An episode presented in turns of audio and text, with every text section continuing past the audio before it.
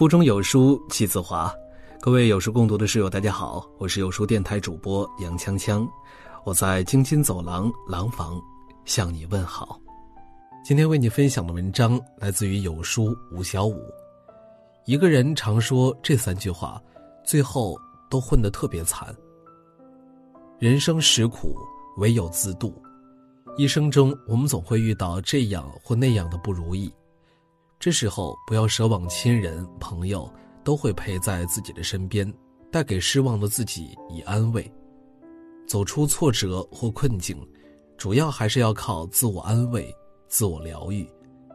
但凡事有个度，如果自我安慰不当，就会变成自我麻醉，让自己越过越差。常说下面这三句话的人，最后。大都混得特别惨。读书没什么用。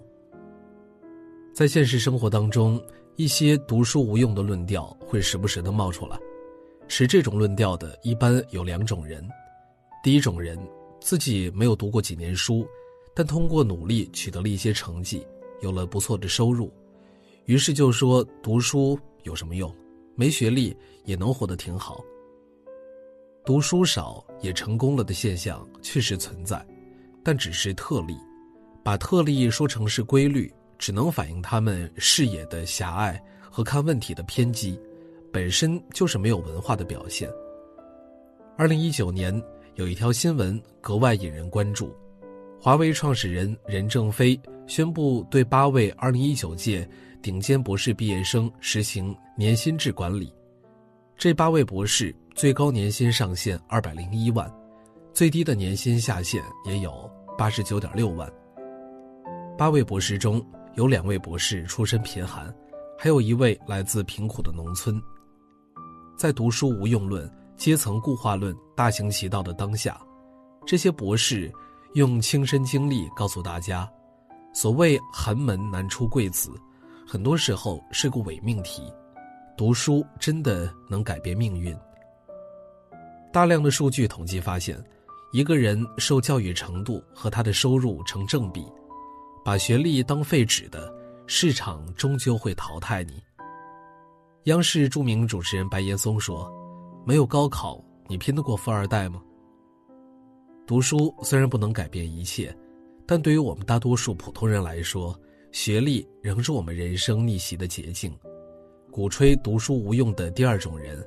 他们有高等院校的文凭，但毕业后没有得到社会的认可，觉得自己的努力没有期望中的回报，心里的不平衡开始油然滋生。我有个远房亲戚，他的孩子虽然不是名校毕业，但在本省也是一本，按理说找个理想的工作不是太难，但是他去年毕业之后屡屡碰壁，公务员考不过。求职的几家企业也都先后拒了他，于是他就心情低落，哀叹读这么多年书有什么用，还不如那些早早出去打工的人活得舒坦。后来我深入了解才知道，他大学四年基本上是混文凭、逃课、玩游戏、谈恋爱成了他的主业，学习倒成了副业，图书馆没去过几次，社会实践活动也不参加。招聘人员一和他交谈，他的里子就露馅了，见识浅薄，思维能力、表达能力和沟通能力都不行，结果自然是没戏。对这类人来说，不是读书无用，而是他们自己无用。拿读书无用来说事儿，其实是他们为掩盖自己的实力不济，在寻找自我平衡，不仅无济于事，而且很可笑。对他们来说，正视现实，抓紧提升能力，补齐短板，才是解决困境的正道。前几天，我们小区有小两口吵架，女主指责老公结婚后好吃懒做，不花点精力在生意上；小伙子则懒散的辩解：“钱够花就行，那么卖命干嘛？有钱人也有有钱人的烦恼。”在现实生活中，不少人常用。有钱人有有钱人的烦恼的话，来安慰自己，觉得快乐才是最重要的，以此来遮盖自己的不思进取、碌碌无为。其实这句话没毛病，有钱人确实压力大，不一定都过得开心，但别忽略了，没钱人也有没钱人的烦恼，而且有钱人的快乐是你想象不到的。混得差并不可怕，可怕的是总找一些歪理来安慰自己。与其为有钱人的烦恼操心，不如先管好自己，多想想没钱的烦恼。作家王尔德说。我年轻的时候以为金钱是世界上最重要的东西，等我老了才知道，真是这样。钱不一定是幸福之源，但没钱很可能是痛苦之源。没钱人的痛苦，没穷过的人是体会不到的。生活的真相，有时缺一次钱就懂了。这次疫情就让很多人体会到没有钱的窘境和痛苦。武汉大学中南医院 ICU 主任彭志勇接受记者采访，他说：“救治中最让他遗憾的是，一名来自黄冈的孕妇。这位孕妇病症很严重，在 ICU 住了一周多，治疗花了将近二十万。他家是农村的，治病的钱是找亲戚朋友借的，需要使用 ECMO 抢救。其实病人的病情已经在好转，有可能存活的。”但是他们最终因为没钱，决定放弃治疗，放弃了，孕妇就死了。而在他们放弃的第二天，政策变了，对于新冠病人，国家提供免费治疗。彭志勇很为那个孕妇惋惜。人这一辈子，谁都不能保证自己不会遇到个病啊灾的，一旦遭遇困境，会常常力不从心，会不时感到孤独无助。但有钱就会好很多，很赞同作者时宜的观点。有钱人说钱多了不开心，就像美女说，长相其实并不重要，就像瘦子说胖一点好健康，只是虚伪的随口说说而已。你若当真了，就输了。其实，有些人嘴上说着有钱人也有有钱人的烦恼，心里面还是很羡慕有钱人的生活。有钱人想吃什么就买什么，住着豪宅，开着豪车，经常满世界旅游，让他们觉得有钱人就是任性。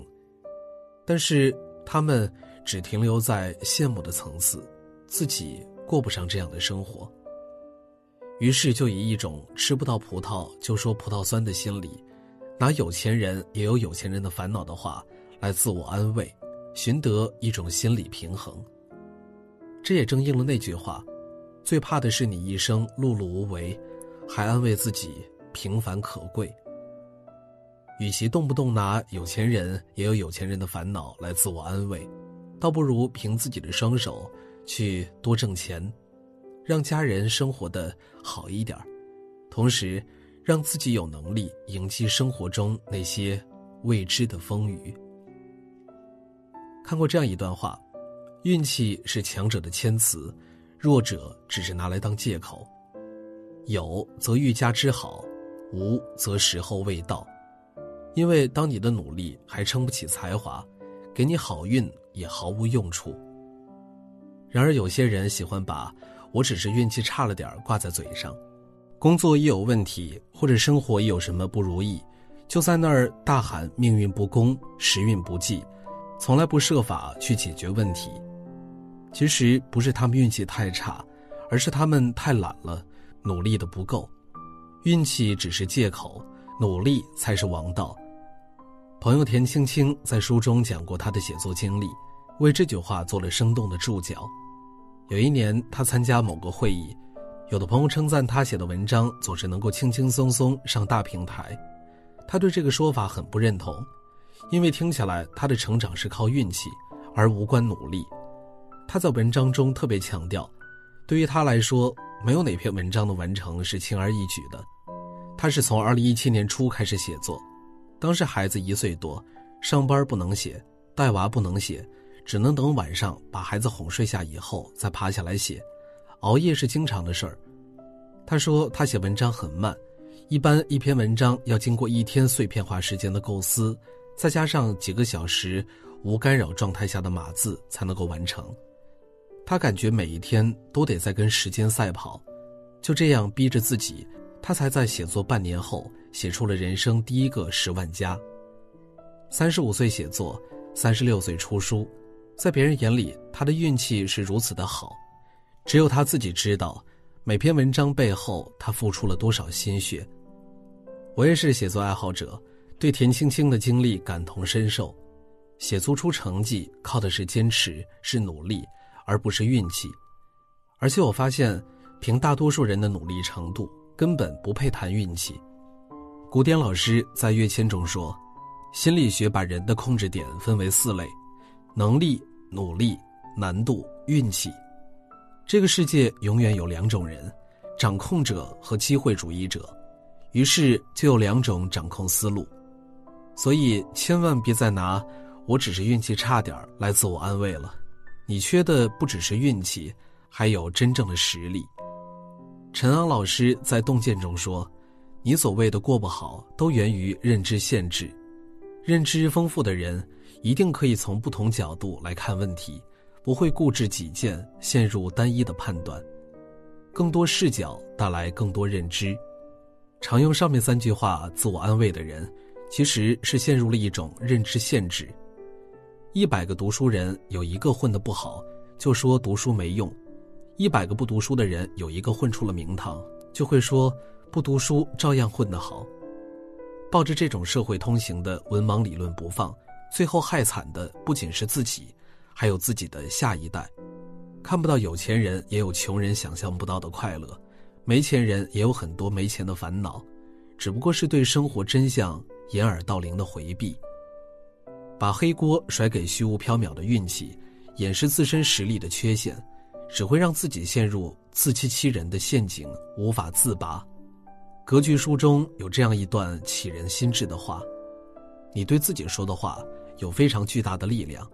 当你把一件事反复说的够多时，要不了多久，你的潜意识就会照着你的说法去做，让那些你想的和说的话成真。可惜的是，大部分人一生反复说的，大多数是负面的话语。”他们不明白自己是在不断的自我暗示。多一些正向积极的暗示，少一些消极负面的自我麻醉，我们才能走出认知限制的泥潭，看到更高远的世界，活出精彩的人生。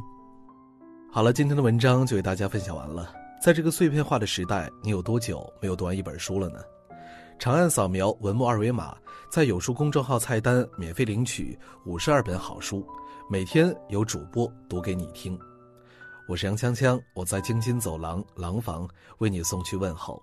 喜欢这篇文章，走之前记得在文章末尾给我们的文章点一个再看。我们明天的同一时间不见不散。